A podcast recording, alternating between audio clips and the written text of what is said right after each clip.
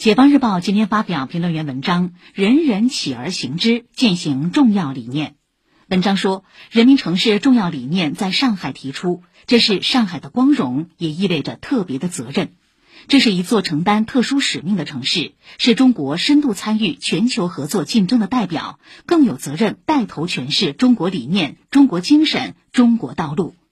我们要建设的城市是中国特色社会主义的城市，不是因袭传统的旧版，不是照搬他人的再版翻版，而是中国共产党领导下的人民城市建设的新版。